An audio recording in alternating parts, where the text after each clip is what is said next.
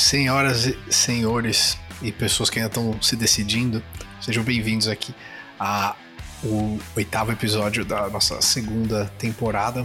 É, depois de acho que diversos hiatos, aqui tá difícil a gente gravar esses 10 episódios, mas aqui estamos, não desistindo. Sempre um prazer estar aqui com todos vocês. Como é que vocês estão hoje? Tudo bem? Tudo ótimo. Tudo ótimo também, tranquilo. E com saudade de vocês, meus amiguinhos. Ah, Tudo ótimo achei também. que você ia querer ficar imagino... pra sempre em Roland Garros. Mas enfim, Caramba. eu tava em Roland Garros mesmo, e eu fui, cara, engraçado, eu fui pra Malta, e Malta é um lugar que eu tinha muita, muita, muita vontade de conhecer, sei lá, eu tinha, assim, um chamado da natureza pra ir lá conhecer, é realmente incrível, assim, recomendo ir pra lá, e a coisa mais engraçada, eu tinha certeza que, eles falam inglês e, e maltês, né, e o maltês eu tinha certeza que era uma variante do do italiano, alguma coisa nessa linha, e na verdade é uma variante super próxima do árabe. Então é um povo meio árabe lá, assim, é, é um lugar bonito e tem bastante belezas de fauna e flora. Entendi. Pô, e também uma boa legislação para cripto, né? Muita gente tá fazendo é um dos poucos países que também não tem extradição com os Estados Unidos, uh, mas está dentro da União e Europeia. Passaporte, né? Você, lá você consegue comprar passaporte. Exato, exato. Eu já fiz essa pesquisa do plano. Se eu quiser sumir do mundo, mas como é que faz? Tem... Você é americano? Documentalmente, ó. Eu não, tenho green card. É, não fiz essa. Eu tô pensando, eu poderia já ser cidadão agora e tô é, refletindo. eu sou, eu sou italiano, então me, me ajuda um pouquinho isso aí. Graças a mama. É, eu, eu, tenho passaporte italiano também, mas o, o, o enfim, a, a, questão da cidadania americana é diferente, que é o único país que. Sabe o que me fez mudar? Você entrar num parênteses nada a ver aqui, mas foi a questão de como que os Estados Unidos saiu do Afeganistão. Porque eu acreditava que você tinha um Uber global, se der uma merda absurda, você for parar numa caverna com um terrorista, vai chegar alguém lá, é, que nem o, o, o, Tom Cruise no Top Gun. Você não assistiu, né? Você. você não assistiu, né, verdade, de Benghazi, né? Não assistiu o filme? Ah, não, eu, eu, Você viu que eles deixaram na mão os caras lá, cara. Ah, mas a Hillary, né? Esperado. Amiguinha, amiguinha dos. Mas era o que eu ia falar. É porque não, não, não, mas... não, pagou os dividendos da, da Clinton Foundation. da Open Society. Em, em partes, tá? No, na trip que eu fiz, no rally que eu fiz dirigindo de Budapeste para Freetown em Serra Leoa, na edição anterior, um carro tinha, um america, tinha, um, tinha dois americanos e, um, e, um, e, uma pessoa da Grã-Bretanha, americanos, e uma pessoa da Grã-Bretanha sofreram um acidente e os Marines foram resgatar os americanos porque foi no meio, no meio da Mauritânia e não levou o, o, o, a pessoa da Grã-Bretanha pelo fato dele não ser não ser americano. Grandíssimo então, filho da puta, né, cara? Com todo respeito ao francês é... aqui, que eu aprendi agora esse francês lá na Europa. Porra, leva o cara, né? É, eu acho. Nem vou entrar nesse mérito, mas eu concordo com você. É só a questão mesmo, enfim, esse ponto é, é, é, é interessante. acho que até isso faz de você talvez a pessoa mais pró-risco, né, da nossa conversa, né, Felipe? Porque acho que você é o único que é, fez um, um, um, uma corrida que, que, que, com risco de morte mesmo. Né? Não, foram quase, literalmente quase morri duas vezes e fui preso uma, então numa viagem, num rally de 17 dias, acho que. É Cara, ele continua morando na Califórnia, velho. É óbvio que ele é o maior risk taker aqui. É verdade, verdade. Você pode ir na Walgreens e voltar morto. Pois é, isso, é, isso é engraçado, né? O Luiz criticando a Califórnia, mas vira e mexe, todas as viagens que ele faz é para algum lugar socialista. Eu acho que ele assim, é um assim? socialista enrustido dentro de si. Isso deve estar no DNA, porque você vê que todo socialista acaba usando Rolex, né? Então provavelmente quem não é socialista acaba indo lá. Vou lá ver se realmente eu tenho razão que é ruim mesmo. O Pedro, mas você não falou que estava melhor em São Francisco a última vez que você foi? Tava melhor. É, eu fui desde que eu me mudei pra Miami. É, mudei de apartamento, enfim, renovei aqui por pelo menos, né? A, a, acho que vou ficar por um bom tempo por aqui. Eu passei por essa reflexão se deveria voltar ou não para pra Califórnia, muita gente voltando. Fui seis vezes nos últimos 14 meses. É, o Palo Alto, Menlo Park, aquela região ali, é, já voltou 100% ao normal. E São Francisco está cada vez melhor. Ainda está bem vazio e bem diferente, mas aquela cena apocalíptica é, parou de, de, de existir. Eu, de fato, vi uma cidade mais funcional e mais limpa, mas não me deu vontade de, de, de voltar. Eu acho que é muito bom viajar para lá e respirar aquilo que putz, tive o privilégio de poder viver por nove anos, mas para você, estou numa outra fase da vida agora, com quase 34, você também prioriza outras coisas e, e, e, é possível você construir algo muito interessante num ecossistema que está crescendo pra caramba, como é o caso de Miami. Se não fosse o caso, estaria lá ainda, sem dúvida nenhuma. Então, é, felizmente melhorou, mas ao mesmo tempo, ontem eu recebi um e-mail do Starbucks avisando que uma nova legislação ali, que se você quiser uma colher ou um, um canudo, tem que pedir agora, porque é lei que não pode oferecer isso para economizar é, enfim, para salvar o, o, o, meio, o meio ambiente, essa, essa legislação que não, não afeta em nada, né? doesn't move the needle. A mesma coisa assim, as últimas duas conferências que eu fui, eu fiquei viajando por dois meses, sei que porra é essa que agora a, a, a turma da lacração decidiu que não tem que ter água nas conferências, que tem que dar uma garrafinha e aí você põe os bebedouros e as pessoas ficam com sede ao longo da conferência para salvar o planeta. É só pegar então... a garrafinha e encher no bebedouro, né? Não precisa gerar todo o lixo de plástico. Então, também dá para vender a água com aquela box water de papelão, sabe? Se esse é o ponto. Ela pode mas vender, eu acho que assim, é esse ponto que a gente peca. Não, não, a garrafa reciclável também. Você tem que dar uma opção, né? Vende a garrafa de vidro. Exato. É... Tem outras formas. O problema é quando você destrói a experiência em prol de algo que. Acho que, enfim, mas é, não é, é, é complicado. Mas falando em, questões complicadas aqui, acho que a gente tem bons temas é, é, é para discutirmos aqui. Acho que a quase, recessão. Quase nada aconteceu, né? quase nada semanas. aconteceu, exatamente. Continuamos num, num mundo com muita, muitas mudanças. Então, desde os Estados Unidos entrando em recessão, ao a gente, enfim, a questão da, da, da OTAN, Rússia e Ucrânia, toda essa correção dentro do mercado de, de, de startups, o que isso quer dizer para empreendedores, com um pouco mais de inside information aqui que, que a gente pode compartilhar. E, obviamente, uh, acho que temos que discutir a questão da Second Amendment por conta do, do desse infeliz, assim, né, uma semana e meia que a gente teve de assim, foram três ataques seguidos. E eu acho que é, finalmente assim a gente acho que a narrativa ela mudou um pouco.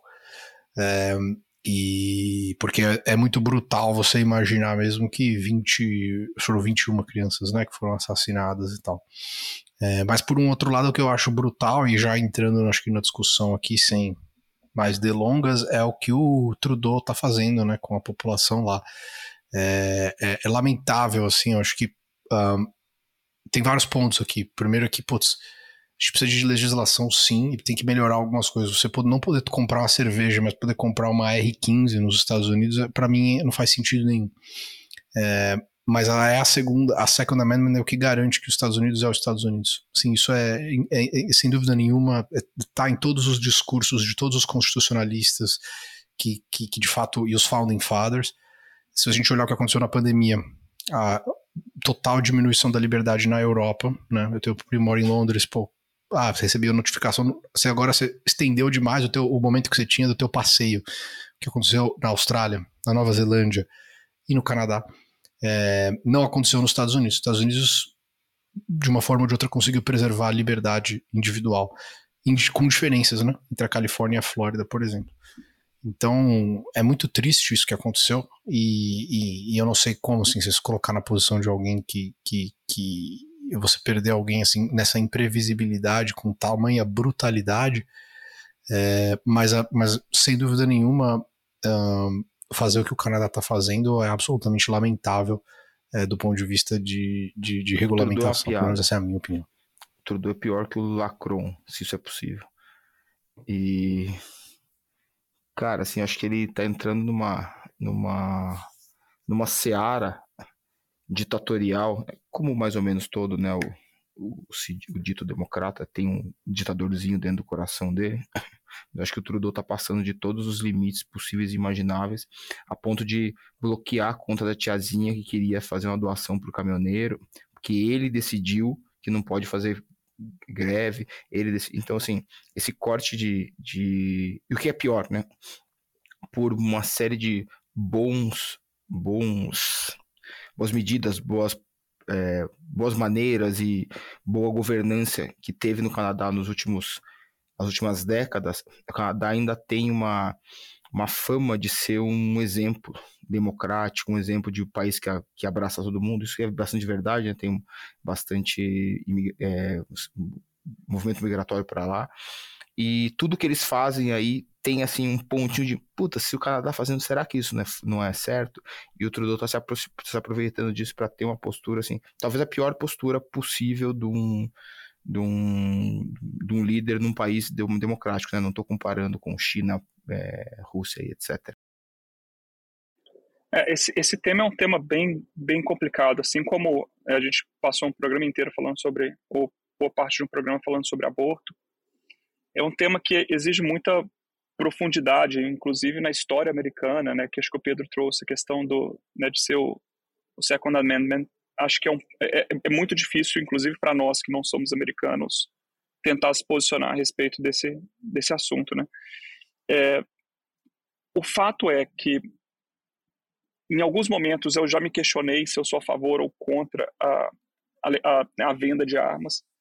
É, eu acho que eu de fato eu sou a favor, mas acho que as pessoas precisam ter a, a, de novo, né, o livre-arbítrio ou a liberdade para decidir se terem ou não, ou e as consequências de terem ou não. Mas o ponto é, não pode ser fácil, como o Pedro disse, do jeito que é mais fácil você comprar uma, uma um, um, R15 do que você comprar um cigarro ou você comprar, você comprar uma cerveja aqui nos Estados Unidos, um adolescente com 18 anos. Na verdade, o adolescente com 18 anos não pode nem comprar um cigarro e nem comprar. Um, o processo de arma no Brasil eu acho muito bem feito. Acho que, acho que cigarro pode, cigarro é 18. No Brasil é muito bem feito, Filipão. No acho que é 18. Assim, Mas a cerveja é um ótimo, um ótimo exemplo. É, é, é um ótimo exemplo. Então, como funciona, Luiz? Você que tem processo, explica pra, pra gente, porque eu acho que o Brasil, eu falei, postei um, isso, mas seria interessante pegar um carro, a tua tá? perspectiva, tá? porque eu realmente acho que a gente tem um... de motorista. É. Tá? Carteira de motorista a gente chama de CR aqui, né, que é o certificado de registro. Então você tem que fazer um exame psicológico, você vai lá no, num dos centros cadastrados, faz um exame, é um exame meio chato, assim, inclusive eu conheço gente que não passou, tá? Aí você faz esse exame, aí você faz uma, um, é, né, assim, é que nós, sabe, fazer o risquinho assim, fazer isso aqui, aí...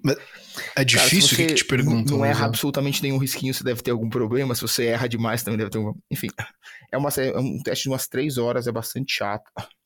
Aí faz várias questões, tipo, quais são as questões, por que, que você quer...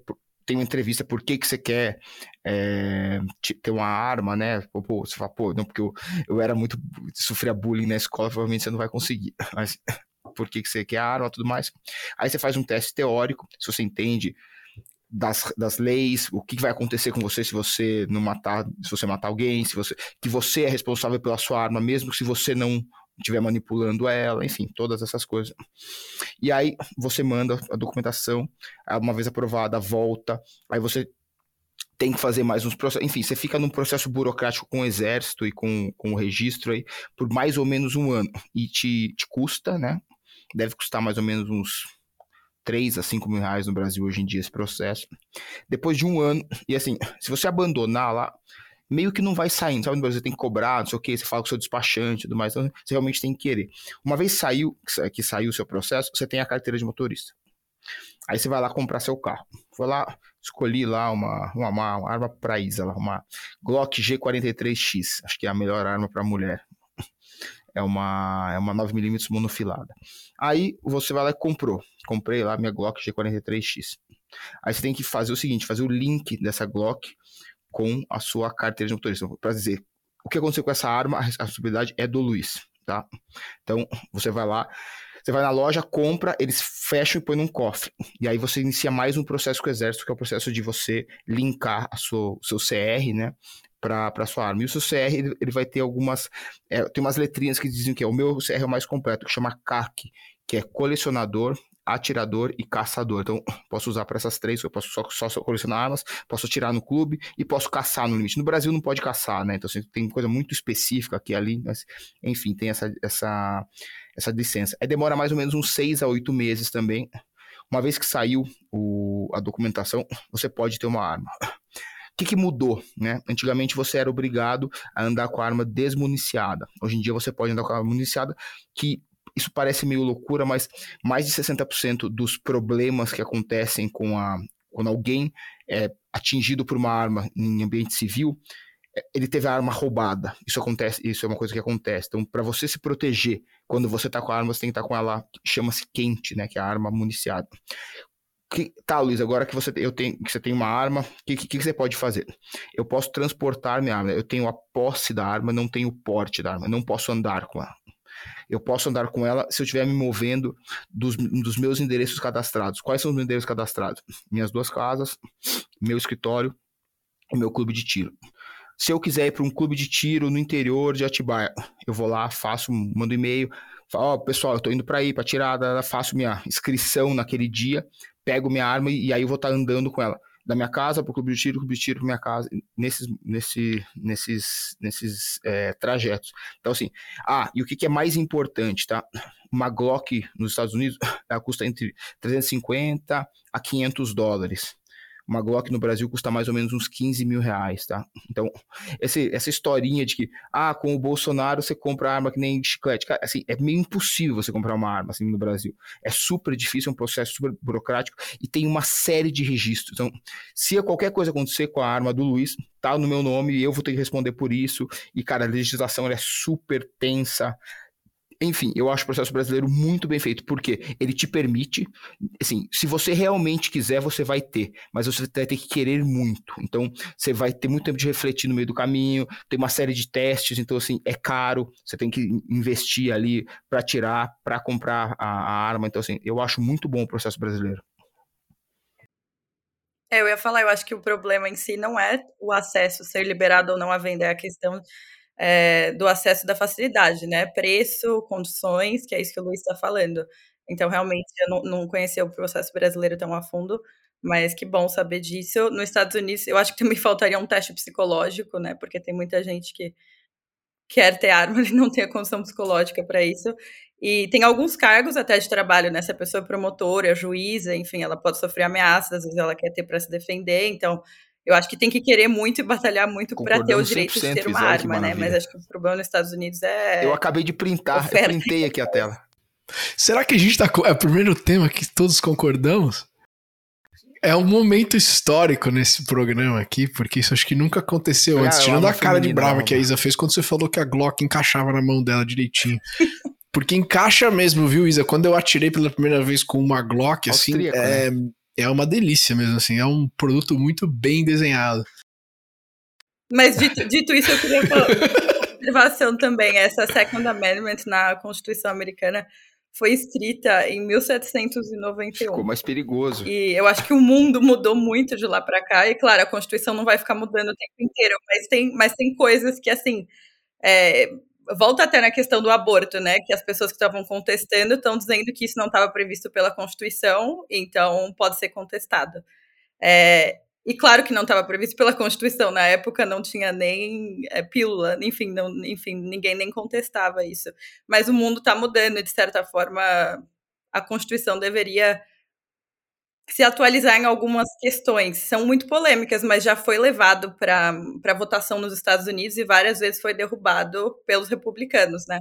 Então eles queriam aumentar o controle para você fazer background check, para ver se, enfim, as pessoas que estão comprando armas são menores de idade, têm passagem muito... pela polícia, etc e tal, e os republicanos sempre derrubaram isso. Então acho que agora acho que é, é o que está acontecendo no Canadá, um pouco pressão social também, né? Acaba acontecendo esses episódios e hoje em dia como vocês dizem, tem muita lacração, as pessoas acabam falando muito, muito, muito, e aí alguns líderes acabam cedendo à pressão e tomando posicionamentos ah, extremistas, o que contribui para esse mundo polarizado que a gente está vivendo.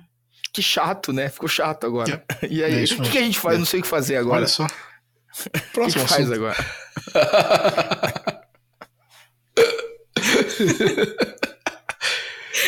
o, Não, eu acho é, excelente. O meu único ponto é que, assim, uma coisa que eu fiz enquanto eu tava. É, eu consumo informação de um jeito meio diferente, né? Eu, ouvi a NRA Convention inteira enquanto eu desencaixotava minhas coisas aqui no, no, no fone, quando eu tava chegando no apartamento novo. E a retórica, para aprender mesmo, né?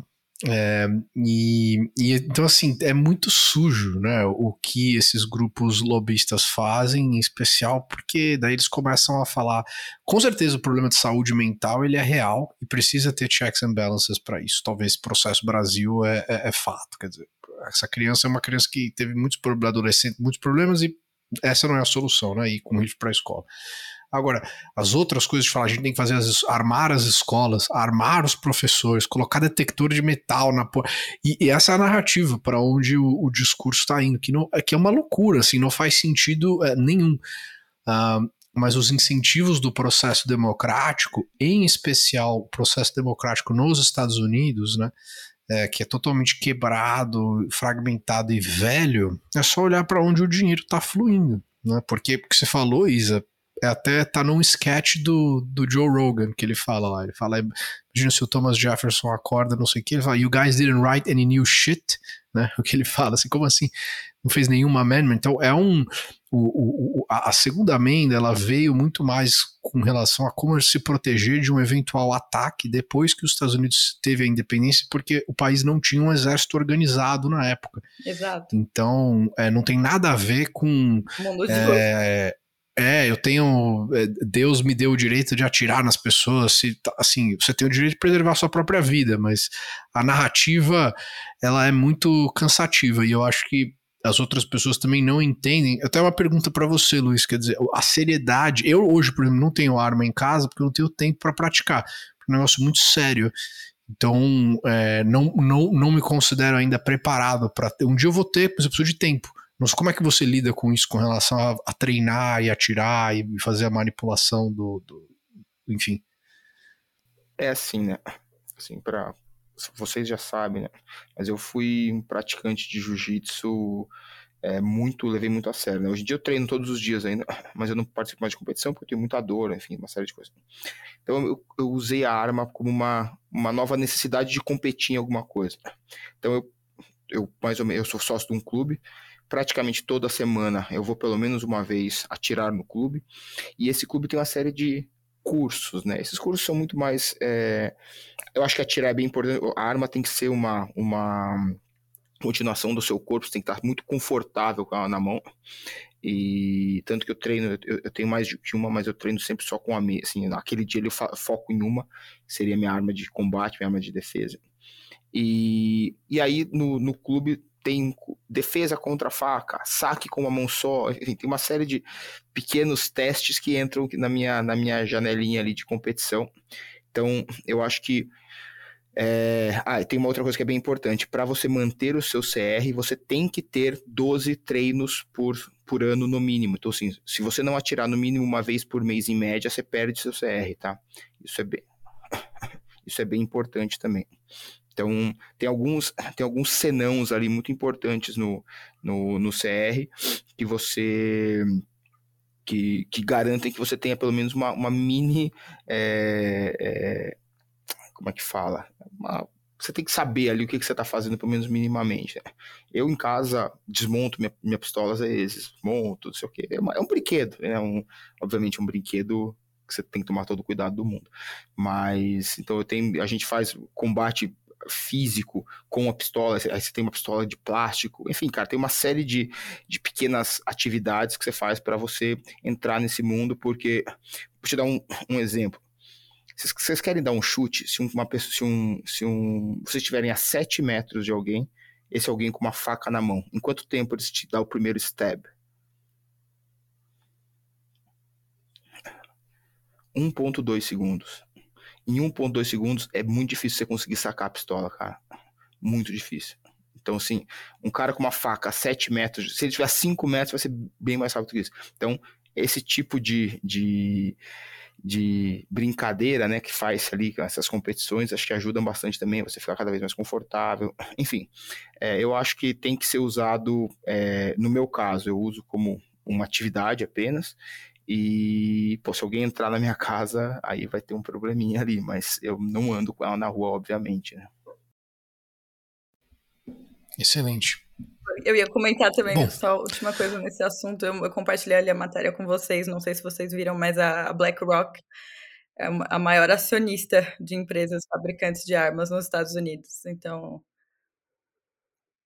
é um pouco da hipocrisia, né? Porque eles ficam com aquele papo ESG investment, aquela palhaçada, e no fim do dia eles têm 8% de ações nas empresas a Isa botou ISD palhaçada na mesma frase. Não, peraí. Tá vencendo, é verdade, tá agora eu tô vendo. Pessoal. Muito bom. É, tô falando tá que a BlackRock... Acho que a gente tem que ir numa churrascaria para celebrar esse momento. As empresas, tem muita empresa hipócrita. Eu sou super a favor de, de ISD, né, feito da forma correta. Eu sou super a favor do ISD. Eu sou super favor do ISD feito da forma correta também. Aos poucos, né? Verdade. Mas é, tem muita empresa. De maneira conservadora. E não revolucionário. É, eu não esperava, eu vi essa notícia e eu fiquei bem chocado, assim. É. Não, mas a, a BlackRock já é, é, eu recomendo quem quiser aprender um pouco mais sobre o mundo da BlackRock, um, livro chamado é, King of Capital. Um dos melhores livros que eu já li e, e contam um pouco da, da, história de todas essas grandes firmas de, de, de, de, private equity que depois se tornaram asset managers overall.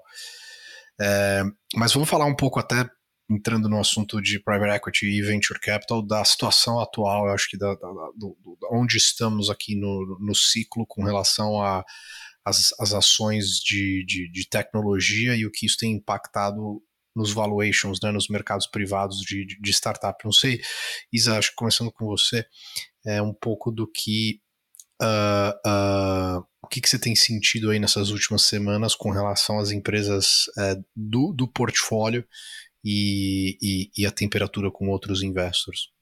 É, eu tenho, tenho lido bastante as recomendações, né? Sequoia lançou uh, recomendações para o período, o IC também.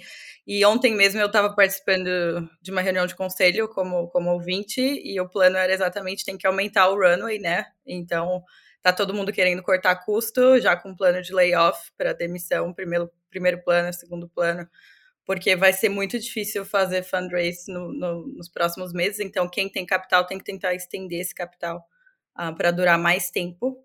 Uh, enfim, quem tem, no caso dessa empresa que eu estava ouvindo ontem também, tem, ela paga parte subsídio de, de alguns clientes para delivery e coisas assim. Então, assim, vai ter muita inadimplência, né?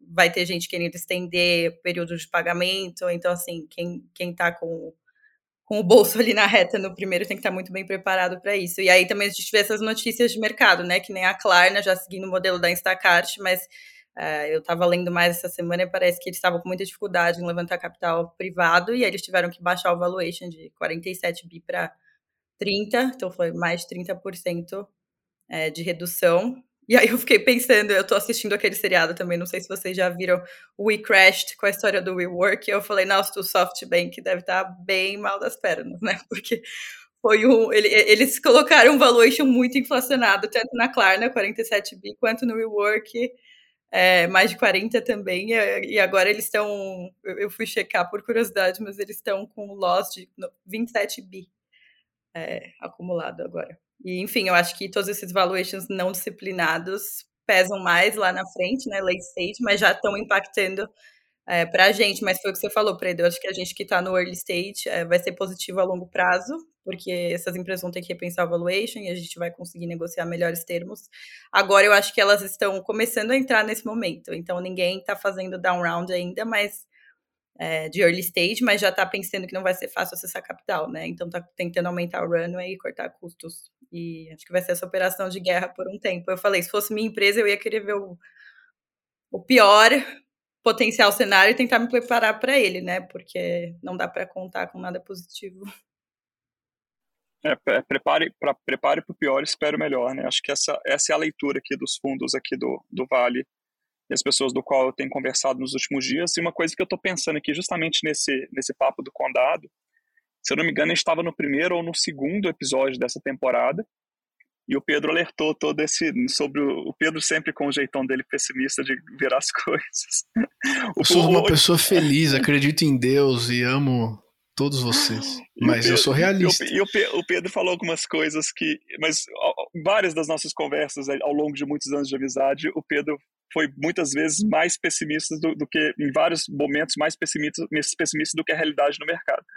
Mas dessa vez eu achei que ele estava agindo com pessimismo, tanto com a guerra da Ucrânia, porque na minha visão, nas nossas primeiras conversas, isso é algo que durar 20, 30 dias. O fim do Covid, né? Cara, já foi Covid, não vamos ter os dois de cabeça e volta com essa história toda da China.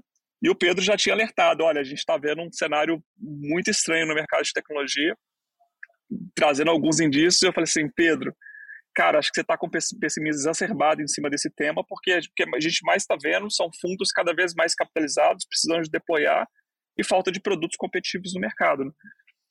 E aí, pouco tempo depois, agora, né, principalmente nas duas últimas semanas, acho que duas, três semanas, que é onde o mercado mudou completamente, a gente, eu vou ter que tirar o chapéu e falar com o Pedro que a leitura que ele fez lá atrás, no início do, do nosso papo no Condado, ela estava completamente é, certa. Né? Dessa vez, o pessimismo exacerbado dele tá, foi exatamente com, tá, tá, condiz com a realidade que a gente está vivendo nesse momento.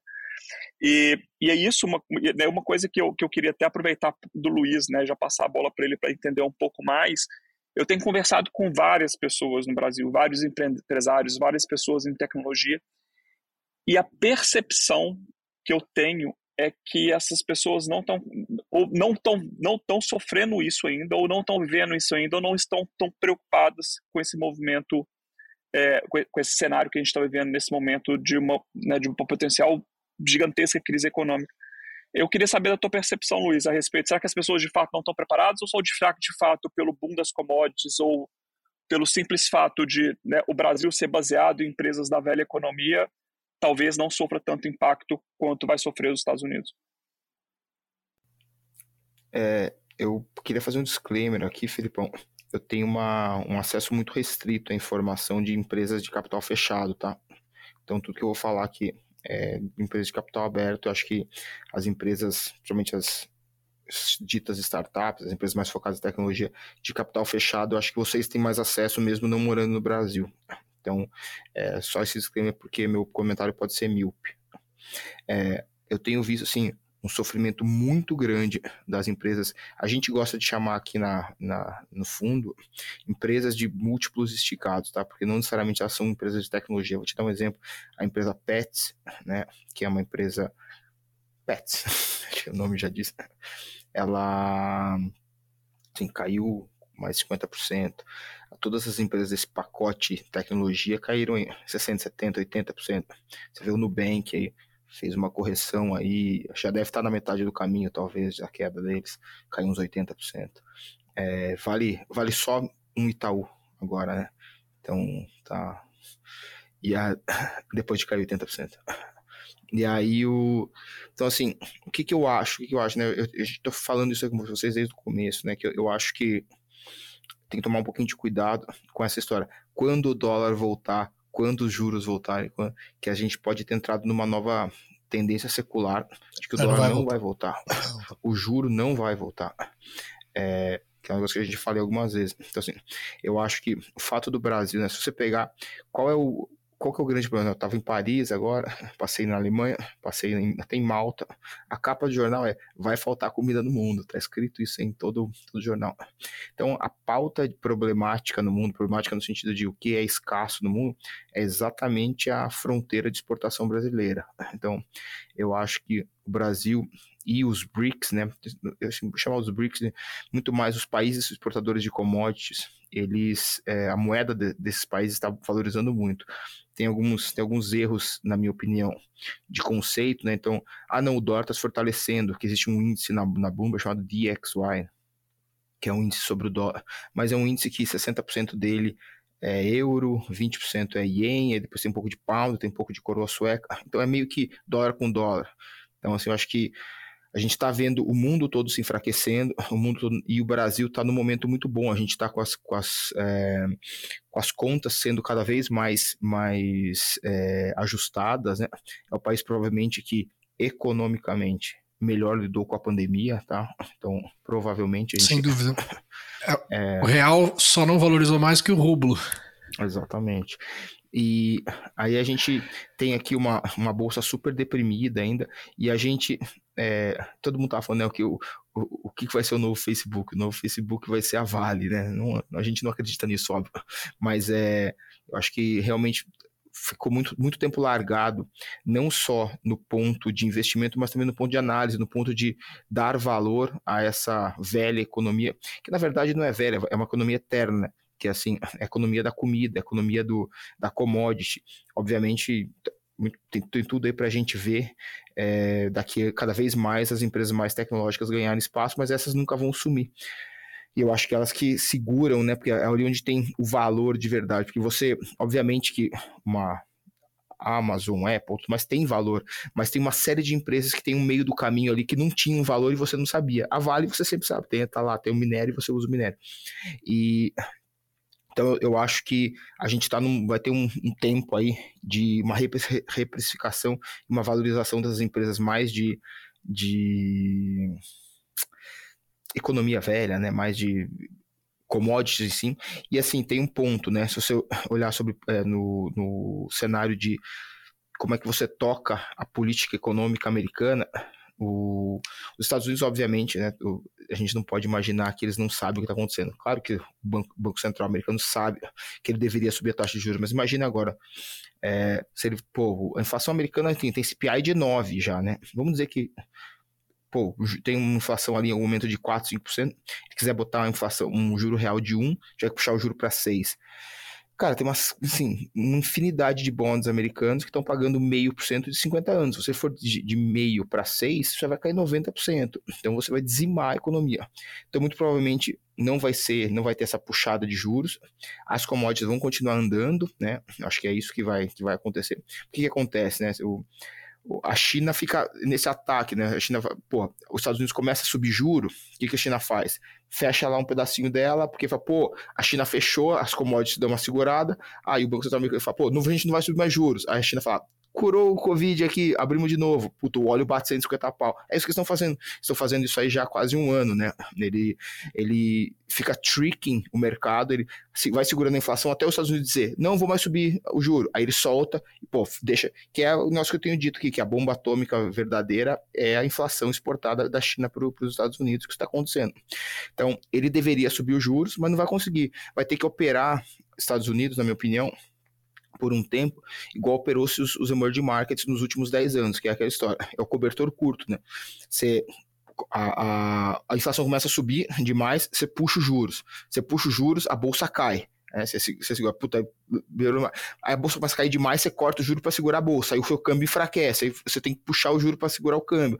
Cara, você fica nesse cobertor curto, eterno aí, porque você não ajusta as suas contas, né? O que deveria fazer? O que deveria fazer é realmente ajustar as contas. Então, e já no Brasil, a gente está com as contas muito mais ajustadas, se a gente tiver um bom resultado agora na próxima eleição, principalmente, acho que o executivo é importante, sim, tá? Tem que tomar muito cuidado para não. Mas o legislativo sendo bom, a gente vê um legislativo, né? O deputados e senadores bons que vão aprovar reformas, tudo mais, eu acho que a gente pode ter assim uma. Ou impedir que merdas grandes Exatamente, aconteçam é, também, é, né? Defesas ganham campeonatos, né? né? Então, a gente conseguir aí ter um bons defensores aí da. E uma coisa que aconteceu agora, que vocês estão aí fora, acho que para vocês é super normal, mas para quem está aqui dentro é, é, é novo o Brasil passou a ter mais de 5 milhões de investidores na bolsa. E e antigamente tinha menos de um milhão. E isso quer dizer que tem 5 milhões de pessoas preocupadas com a besteira que o Bolsonaro fala, que se o Lula entrar, o dólar vai para vai 20. E não sei, então, tá, tem 5 milhões de novos é, pessoas prestando atenção nas coisas e querendo votar melhor e querendo cobrar mais. Então, isso é, é bastante importante para o Brasil. Então, assim, eu acho que, o, por exemplo, a gente, né, que é um fundo de renda variável de, de, de empresas listadas, a gente não está com muita preocupação de capital. Mas a gente migrou muito a nossa.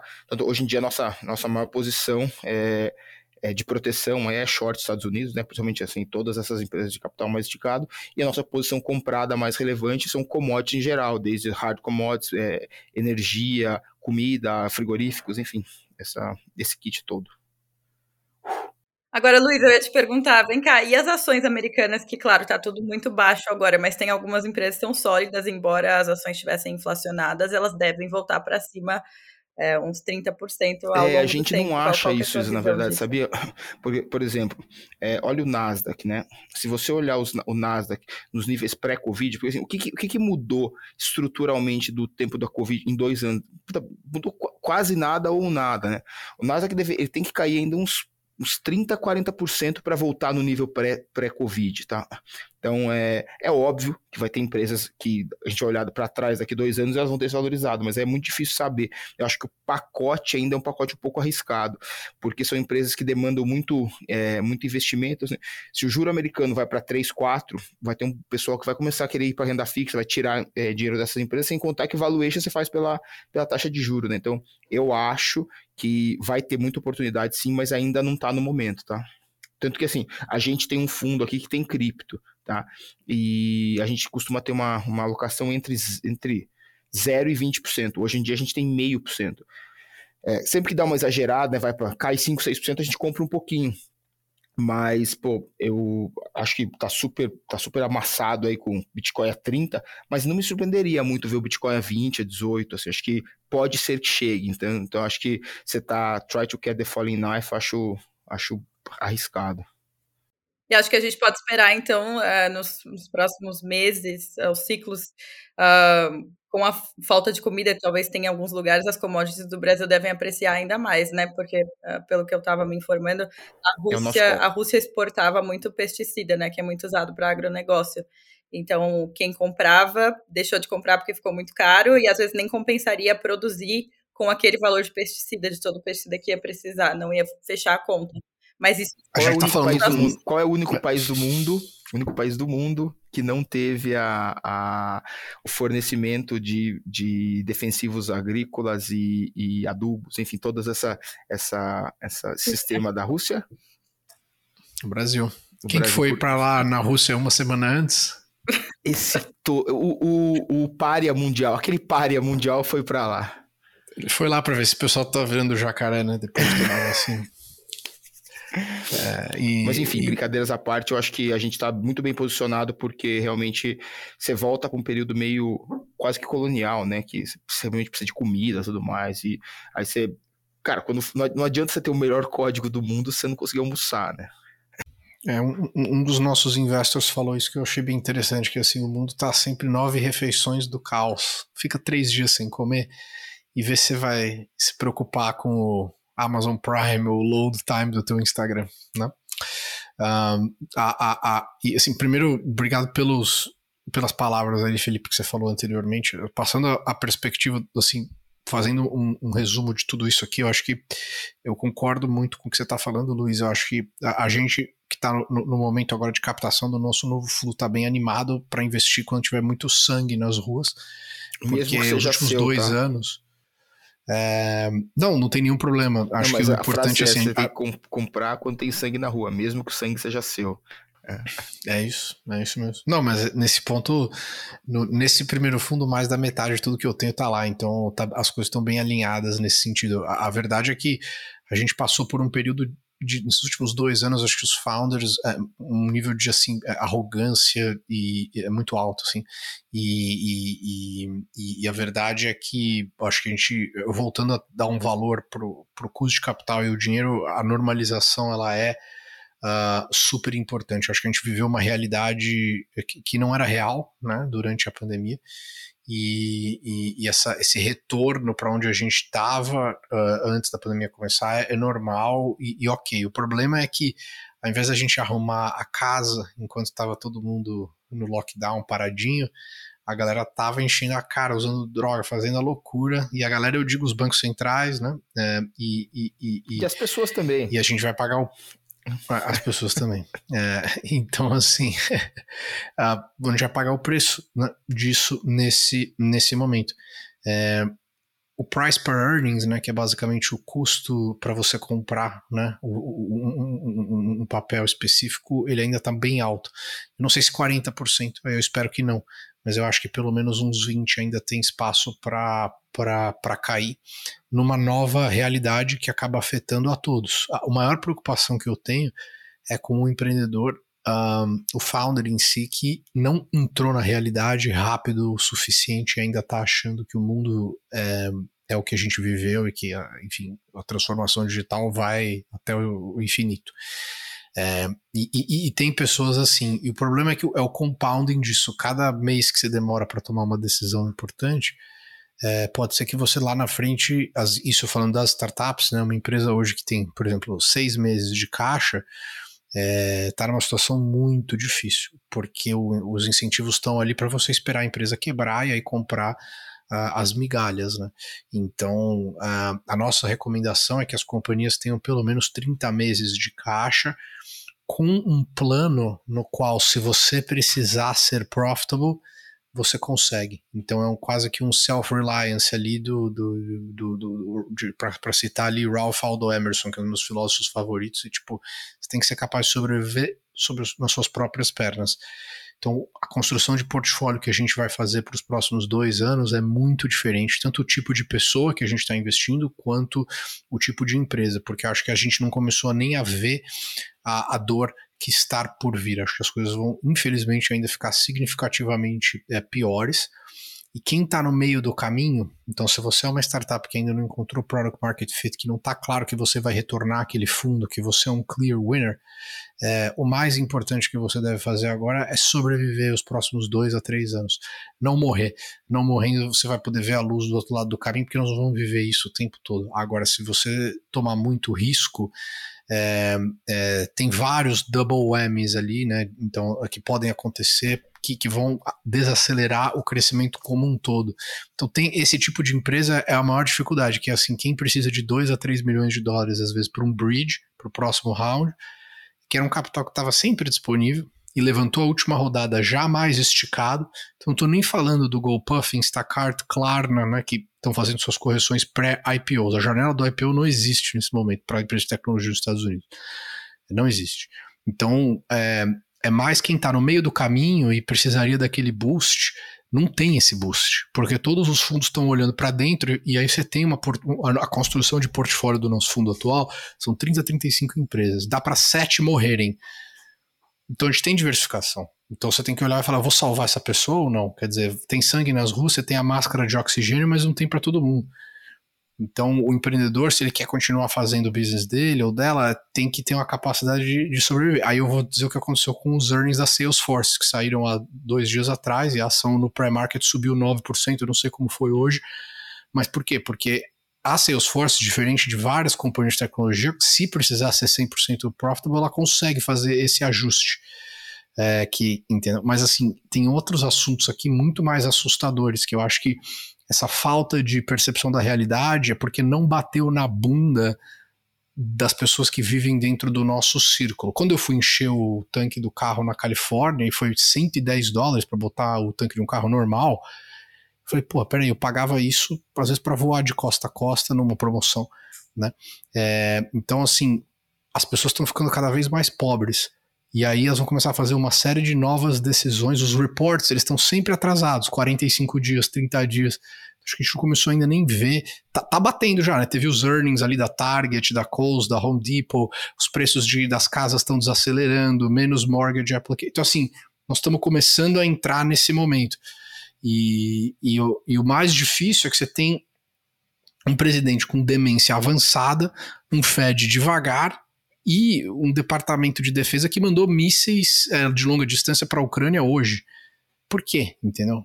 Então, assim, acho que o, cenário, infelizmente, ele vai gerar muitas oportunidades interessantes é, no médio prazo. Mas agora a gente está passando por um momento que acho que está é, é, complexo. Eu ia, ia, complementar o que você falou também, Pedro. Tem alguns founders que não estão ainda se tocando do que está acontecendo, né? Está começando a bater aos poucos, mas vai ser uma oportunidade também de ganhar market share, porque todos os competidores deles, alguns vão vacilar e, e vão falir no meio do caminho, porque não foram pessimistas o suficiente desde agora.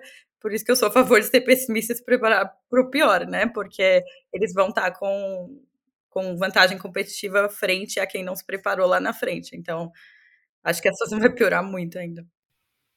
E a gente entra naquela metáfora que a gente sempre fala, assim, que nós queremos investir em empresas que são painkillers, né, e não vitaminas. É, você ficar um dia sem tomar uma vitamina C, tudo bem, né, mas tá com uma puta dor de cabeça precisa tomar um analgésico, é, esse é o tipo de empresa que é essencial, porque a gente não viu ainda a desaceleração dos budgets de TI. Isso vai acontecer, provavelmente em alguns meses. Aí quando acontecer isso, vai ter alguém lá olhando uma planilha falar, peraí, tem subscription de, do que do que mesmo? Como que é isso aqui? Tal, e, então essas soluções de otimização, melhora, cost cutting, aumento, a gente só vai sair dessa com ganho de produtividade e acho que um pouco de fé também. É a palavra, é um a palavra, dessa... a palavra da vez é eficiência, né? Aquilo, aquilo, aquilo, aquela teoria, né, dos, dos fundos de VC que funcionou durante 50 anos, que nos últimos 10 ficou um pouco esquecida, né, que é focar em custo de aquisição do cliente, né, e como aumenta o lifetime value, esses fundamentos vão vão estar de voltas no game e vai estar todo mundo realmente preocupado com isso. Então acho que é basicamente. E olha que engraçado, né? Eu recebi um e-mail essa semana do, do, do Kong aí da, da SV Angels, porque o, o Hong Kong é um cara que viveu talvez três ou quatro crises econômicas né, aqui nos Estados Unidos.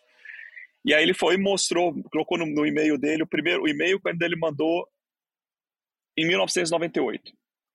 Aí ele colocou um e-mail que ele mandou para os pro, founders no, durante a bolha.com, nos anos 2000.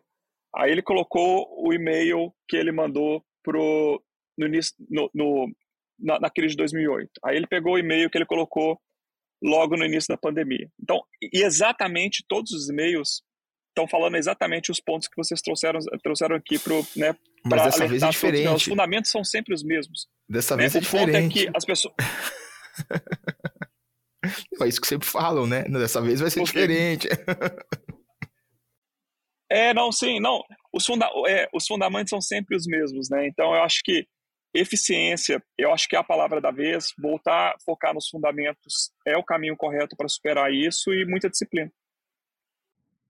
Eu ia perguntar para vocês uma coisa que eu tenho achado diferente de fato. É, e me espanta até um pouco, né? A gente está vivendo esse momento, esse cenário econômico complicado nos Estados Unidos e cada mês está tendo, assim, mais de 4 milhões de pessoas pedindo demissão. Então, tem mais de 10 milhões de, de jobs, job openings. Eu acho que isso, obviamente, deve ser corrigido aí com a recessão, porque uma hora vai pesar, mas achei isso muito estranho, né? Não é, não é uma situação típica.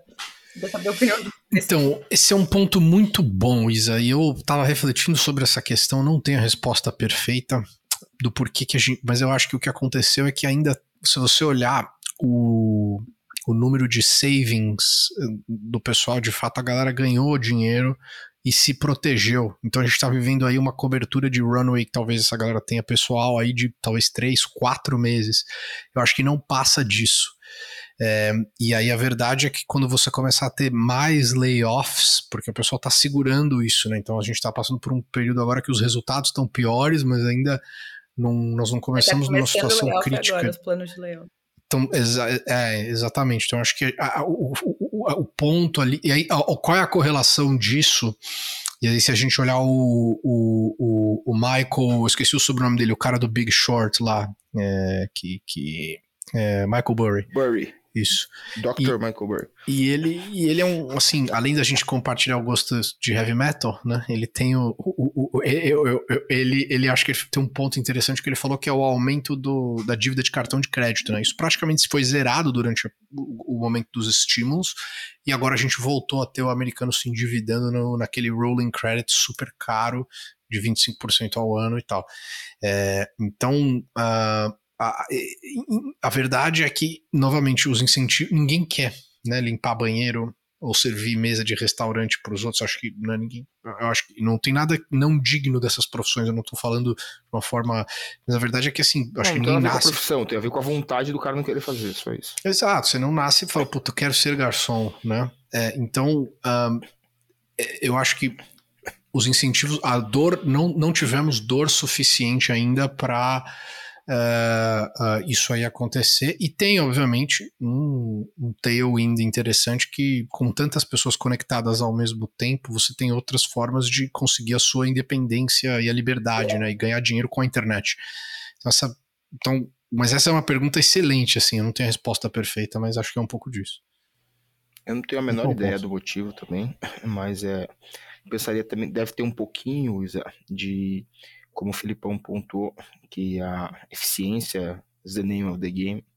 Então acho que o pessoal está tentando contratar os melhores, né? E esses melhores estão subindo e estão pedindo demissão e tudo mais. E acho que pô, eu tenho, quero contratar um, um, Superman aqui, e aí eu vou mandar embora cinco pessoas. O cara já contratou o Superman dele, que ele pediu demissão lá no outro lugar, mas ainda não mandou embora os cinco. Isso é um pensamento, assim. É, eu acho que tem muita gente dado. pedindo demissão esperando algo melhor.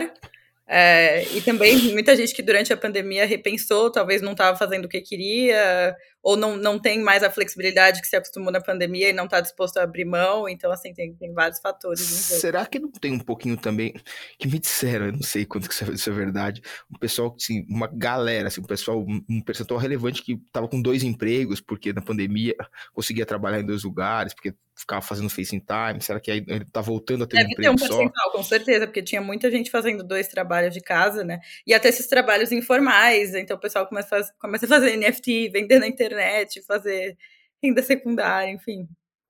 Tem um é, pouco é, a minha, tudo. A minha, a minha visão, ela sempre, ela sempre foi, né, eu sempre tento chegar às coisas do ponto de vista um pouco mais positivos, positivo, e, e a minha visão era que a gente ia sofrer muito pouco né, com o mercado de emprego no, no emprego em tecnologia, muito pelo fato de ter um, um shortage gigantesco de mão de obra. Só qual que é o cenário, né? Esse ponto que o Pedro falou, né, das empresas diminuírem, as empresas, os, os corporates diminuírem budget de investimentos e contratação de tecnologia, porque isso vai acontecer, né? A gente vai ver todo mundo apertando o cinto. E, e muito do que a gente está vendo agora nas demissões, a gente está vendo demissões daquilo que é público né, daquelas empresas que são públicas e são obrigadas a reportar. Mas a quantidade de empresas aqui no Silicon Valley que estão demitindo out of the records que tipo a gente que a gente não consegue acompanhar são muitas. Então a quantidade de startups que estão demitindo, colocando gente na, na rua, colocando gente no mercado e o que e, e o que vai acontecer, sim, é inclusive ajustes nos salários porque não é normal. Acho que da mesma forma como está inflacionado os valuations, como existia um oba-oba, estava errado também um engenheiro de software ganhar um milhão de dólares. Né? Então, é, tudo isso vai ser ajustado. Eu acho que a gente vai Mas viver esse um. não é o salário médio, né? Oi? Esse não é o salário médio. Eu ia falar, acho que o salário é um pouco mais complicado por causa da inflação, porque se você tem um high performer no time, agora você vai falar, ó, oh, teu salário vai baixar, enquanto o cara tá com inflação, ele, na verdade, estava esperando um aumento mínimo para seguir a inflação. Acho que é um é, não, mas aí tem um ponto, automaticamente já está baixando, porque quando essas empresas fazem os compensations, elas fazem compensate em, em, base, em salário base, mais ações. Com o valor das ações no mercado tendo um devaluation, essas empresas não vão voltar no mercado e fazer refresh para 30 mil, 30 mil funcionários, como tem o, o, Google, ou mais de 30 mil funcionários. Então, é isso que a gente vai ver. E na hora que essas pessoas frustradas forem para o mercado e com os hiring freezing todo, todos eles congelados, vai reajustar. Esse ajuste ele vai acontecer em todas as pontas, eu não tenho dúvida disso. Ah, é o maldito longo prazo botando as coisas nos lugares certos, né, cara? Não tem jeito, cara. A gente está falando, eu só queria comentar também, o Fê falou agora de reajuste de salário, e, até pensando na questão de equity, para essas empresas que a gente está falando, empresas maiores como a Klarna, etc., que estão refazendo valuation, também é muito importante para eles fazerem isso até para retenção de talentos, né? Porque imagina se você é um super talento hoje, está trabalhando na Klarna ou na Stripe com valuation de 95, 47 bi, e você sabe que se a empresa abrisse IPO amanhã, isso ia virar. Isso, isso, isso ia liquidar, né? Então, assim, qual que é o incentivo dessa pessoa para ficar nessa empresa ao invés de. O incentivo vai ser que não vai ter outra opção, Isa. É, e, e uma, ah, uma, frase que eu escutei que foi. Pessoal, eu preciso, eu tenho que ir, mas ah, vocês podem continuar se vocês quiserem. Eu realmente eu, eu, eu tô atrasado. Pessoal, é. então acho que a gente vai ver o longo prazo botar as coisas no lugar correto. Celebrando a primeira mas vez olha, que eu e o Luiz concordamos hoje. Muito, muito bacana. Muito bom. Foi os ares de Paris. Dar tiros pra cima. Pessoal, beijo. Até, Até mais, amanhã, pessoal. no caso. Beijo. Até a próxima. tchau, tchau. tchau. tchau.